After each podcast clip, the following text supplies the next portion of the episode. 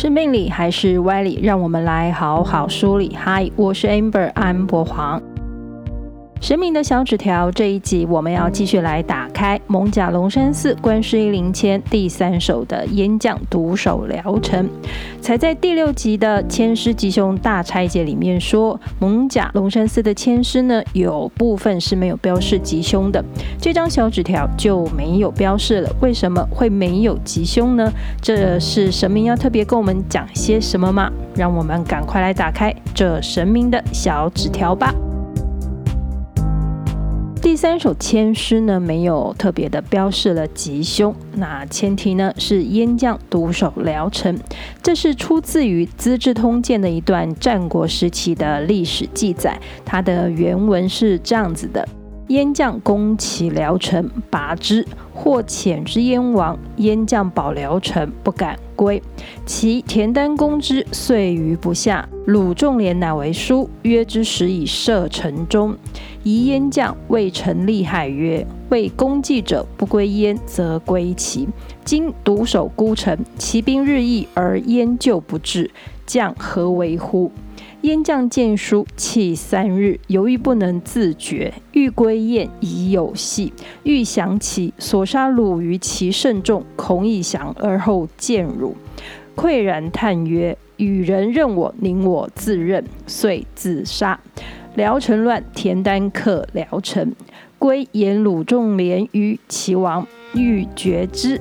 仲连逃之海上，曰：“无富贵而处于人，宁贫贱而轻视士之焉。”这段战国时期的历史故事是在说，有位燕国的将军攻打了齐国聊城这个地方。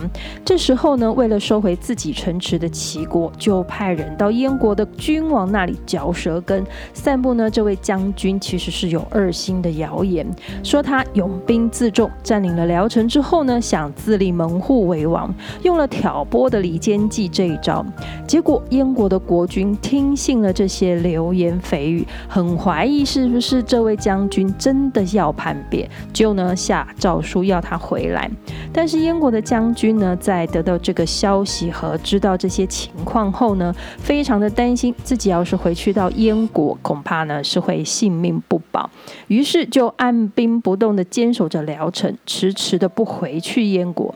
下了离间计的齐国呢，再派善战的田丹率领军队要夺回聊城，但是却遇到了这位燕国将军和士兵们呢，死守聊城。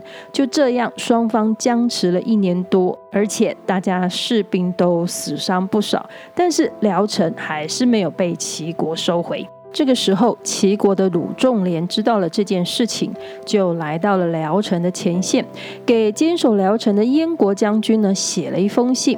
他在信里面写着。我听说，一个人要是明理明智呢，是不会逆着时势放弃有利的机会；要是是勇敢的人呢，也不会因为害怕而不能面对事实的情况。我今天就在这信里面呢，为将军分析一下您的处境。您现在坚守着聊城，而我们齐国的军队呢，是团团的包围在城外。但是燕国的后援不会来，将军自认这样子还可以再坚守多久呢？您现在心里咽不下一口被造谣的气，不顾及燕王要你回去的诏书，这是不忠。但是呢，失去了辽城，您也会遭到杀身之祸。将军的威名在燕国和齐国都会留下污点，这是不勇。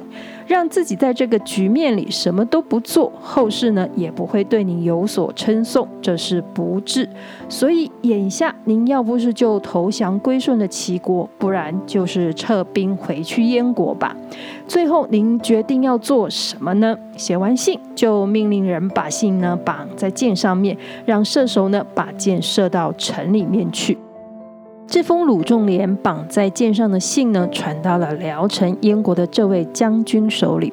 时隔一年的时间，他发现自己在燕王面前呢，已经是完全失去了信任，回去十之八九是必死无疑了。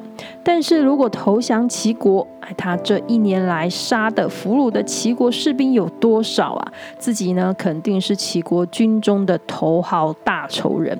投降受辱呢，绝对是不可能没有的。该怎么办？能怎么办呢？这位燕国的将军在看完了信之后呢，无奈无力、无望的掩面哭了三天，却总是无法痛下决定。最后无路可走的他，长长的叹息了一声：“与其让别人杀了我，不如我自己了断吧。”说完呢，拔出了佩剑，就刎颈自杀了。将军一死，燕国的部队士兵们阵脚大乱。齐国的田单趁机进攻，一举拿回了原本齐国的属地聊城。我们听完了挂头故事，现在来看看千师的呼应：冲锋冒雨去还归，意义劳生似燕儿。闲得泥来成蝶后，到头蝶坏复成泥。这千诗的字面意思是，我们都知道燕子的巢呢是去叼泥土、草根等等这些东西来做成的。为了做一个窝，它风吹雨淋的忙个不停。但是这一切到头来，好不容易做成的窝呢，还是最后化成一团泥土。签诗的寓意虽然有白忙一场、徒劳无功的第一层意思。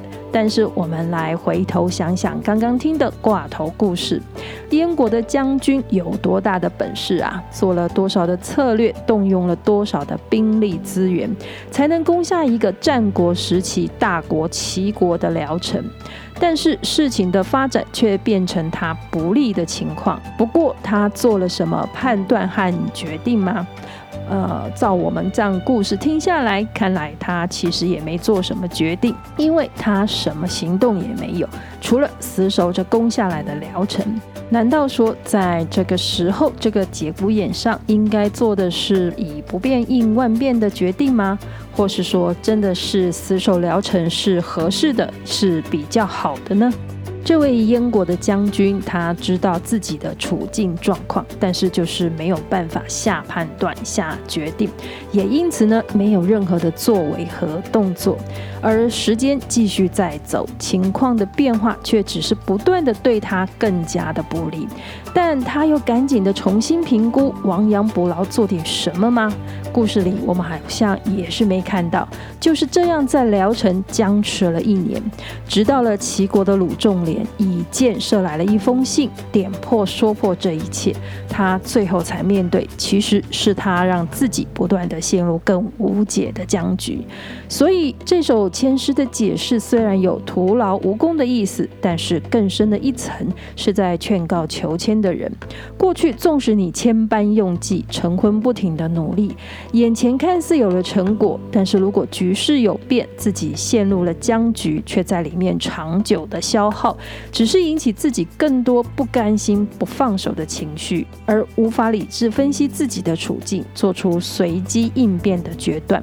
这样的犹疑不定、临事不决、无法取舍，只会让自己陷入更加束手无策的困境里，最后就是困境来决定你。那难道说求到这样的签，我们就坐困愁城吗？所以说呢，签是是神明给我们的战略建议小纸条。燕国的将军不作为，那你看了神明给你的小纸条，还不做点什么事情吗？不过我猜啦，大家也一定会觉得，什么情况都是死路一条了，又有什么好决定？而我又有什么可以抉择的呢？这时候呢，就是佛家说的，你的心境现在在一种贪嗔痴的执念执着里面嘛？贪着好不容易攻下的城池要放弃吗？回去受死还是投降受辱呢？嗔怒燕国国君，不但不明白你的忠心和战功，回去还要杀了你的头，还是呢痴心妄想着，也许燕国会突然来救援，或是齐国会突然自己退兵呢？这些就是燕国将军的执念和过度的执着。白话的说呢，就是不甘心、不放手。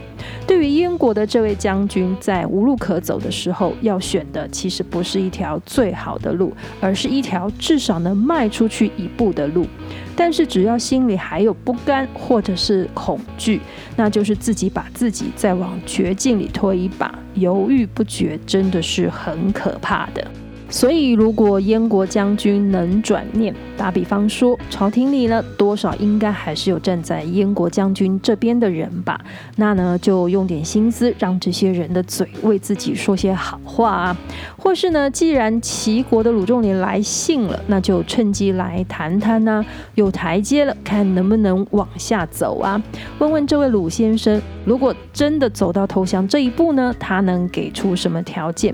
这个就是借用情势来谈判，也许自己没有什么好筹码，可以谈到什么好条件。但是大家应该不会认为像挂头故事里的燕国将军最后自裁这样是比较好的办法吧？只是常会有人是抱着这样的想法，反正两头都是死，还有什么好选的呢？或是我也常遇到有一种人，就是不停地给自己说不行、不可以、没办法。遇到后面这样的人，你就算给他什么锦囊妙计，他都能说不行、没办法的推翻掉。问他有自己什么想法吗？他又无头苍蝇一样的没头绪。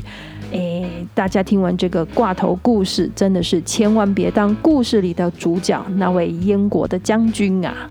另外，这个挂头故事提供求签者另一个角度思考你的现状。如果你对号入座这个签诗的故事场景后呢，发现哎自己演的并不是那位燕国的将军啊。反而是那位齐国的田单将军，这个久攻不克的焦灼状态呢，或许可以找一位鲁仲连来参谋参谋哦，就是找一位冷静、沉着、思考、判断、逻辑能力都好的人呢，来商量商量对策，让这位参谋以客观的立场跟对方说明利害关系，然后提供对策，大家坐下来谈谈，或许事情有可能有转机。至于这个谈判呢，是另外一件事情，有机会我们就再聊了。如果您抽到这张签诗呢，神明真心的是在提醒你，不要继续让自己这样的焦灼下去，最后走到像燕国将军那般的田地。另外补充一些讯息，故事中的燕国将军呢，并没有指明是哪一位，但是呢，我在想，应该不是那位大名鼎鼎的燕国超级战将乐毅。如果是他，史书上不会没有留名，而是以燕国将军一笔带过。